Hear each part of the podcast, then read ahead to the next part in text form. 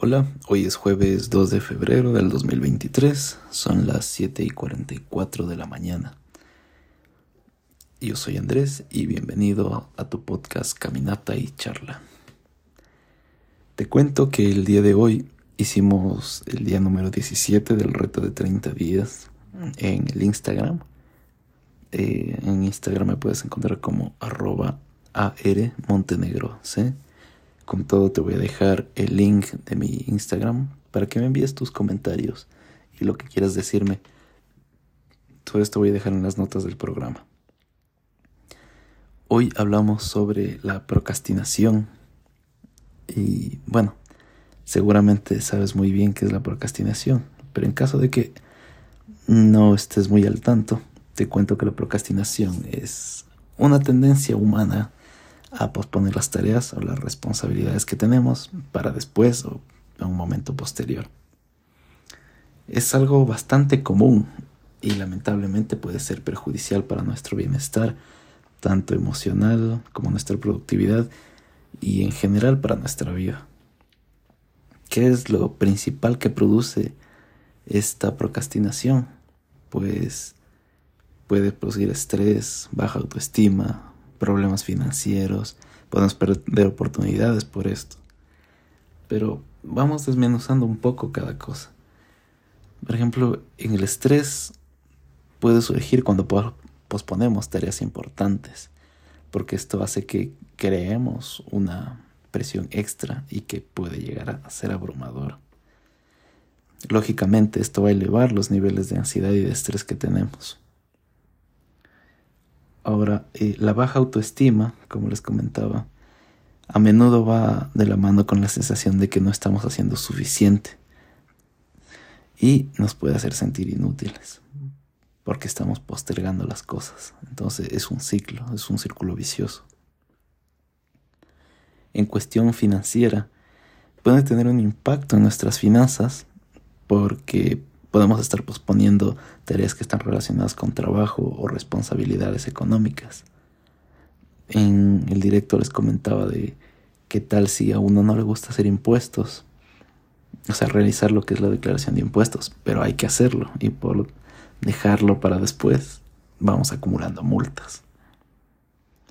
Incluso podemos llegar a perder oportunidades, ya que eh, podemos perder oportunidades valiosas, ya sea en el trabajo, en otras áreas de nuestra vida. ¿Qué tal si un amigo o una amiga nos invita a salir? Y quién sabe si en esa salida podamos conocer a la persona que va a ser nuestro compañero o compañera de vida. O incluso si podemos conocer un lugar nuevo, una oportunidad de trabajo. Uno no sabe qué puede depararnos el futuro. Y tal vez por no querer por postergar esto, podamos perder eso. Sin embargo, hay una buena noticia dentro de todo esto, ya que esta procrastinación es un hábito que se puede enfrentar e incluso superar. Y aquí te voy a dar unos cuantos consejos para esto. Primero que todo y muy importante, haz una lista de tareas. Escribe una lista de tareas que te puede ayudar a tener una visión clara de lo que necesitas hacer y sobre todo, teniéndolo en físico es más fácil saber por dónde empezar. Estas mismas tareas te recomiendo que la dividas en pequeños pasos. O sea, toma una tarea grande y ve segregándola en tareas que sean pequeñas y manejables, porque esto te va a ayudar a sentir que estás logrando cosas y te va a motivar para seguir adelante. Elimina las distracciones.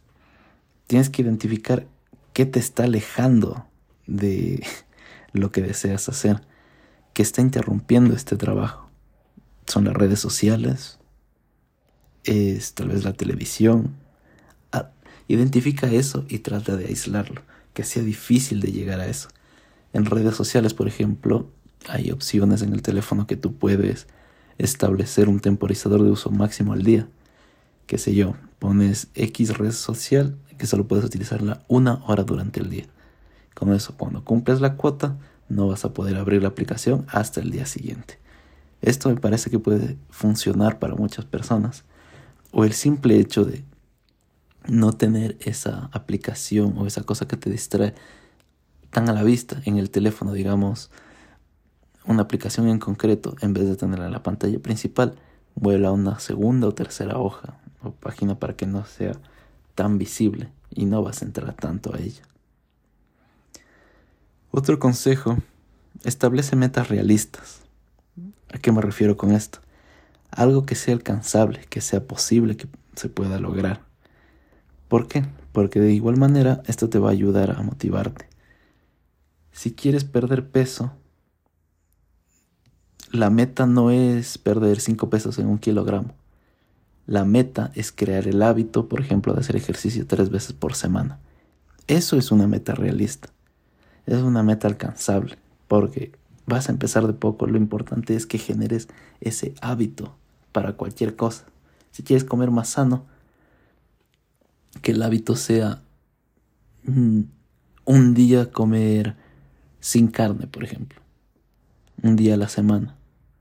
O el hábito reducir el consumo de bebidas gaseosas. Cosas así, ¿no? O sea, que sea algo que podamos lograr. Otro que yo te aconsejo bastante si eres de las personas que es a la que mucha gente acude en busca de ayuda, es que aprendes a decir que no. Aprende a decir que no a aquellas tareas o responsabilidades que, primero que todo, no son necesarias o que pueden esperar. ¿Por qué? Porque si te llenas de muchas tareas, tal vez no puedas lograrlas todas y vas a quedar mal tú, vas a hacer perder tiempo a otras personas. Entonces, aprende a decir que no a ciertas cosas. En conclusión, tienes que tener en cuenta que la procrastinación es un hábito perjudicial, o sea que puede tener un impacto negativo en nuestra vida. Pero con una determinación y herramientas adecuadas se puede superarla. Además, eh, recuerda que es parte de que te puede ayudar a mejorar tu productividad y sentirte mejor. Incluso recuerda que la procrastinación puede ser un síntoma de un problema subyacente, es decir, algo que ya está ahí y que es un efecto, que la procrastinación viene a ser un efecto de tener ansiedad quizás o depresión, por lo que si estás luchando contra esto, es de una manera persistente y ves que en realidad no puedes solo, habla con un terapeuta, un profesional, busca ayuda. No tienes que sentir vergüenza o sentirte mal por tratar de solucionar este tipo de inconvenientes. Al contrario, llegar al punto de aceptar esto es muy valioso. Así que no te sientas mal. Recuerda que con ciertas herramientas efectivas y una buena actitud, puedes salir de este círculo vicioso. Y qué mejor momento que empezar hoy. Así que dale, deja esos malos hábitos de lado, eso que te distrae de tus verdaderas metas y adelante. Y bueno, más o menos de eso hablamos hoy día en lo que fue el directo. Tenemos todavía algunos días por delante. Así que te invito a que nos sigas hacemos los directos a las 5 y 30 de la mañana. Bueno, empezamos esa hora. En el horario de GMT-5, hora de Quito, Bogotá, Lima. Así que si deseas pasarte por ahí, chévere. Como te dije, voy a dejar en las notas del programa el perfil al Instagram para que puedas seguirnos, para que puedas escribirme tus comentarios o lo que tú desees. Alguna sugerencia, si te gusta o no te gusta lo que vamos generando pero vamos construyendo una retroalimentación para saber en qué puedo mejorar y qué te gusta a ti.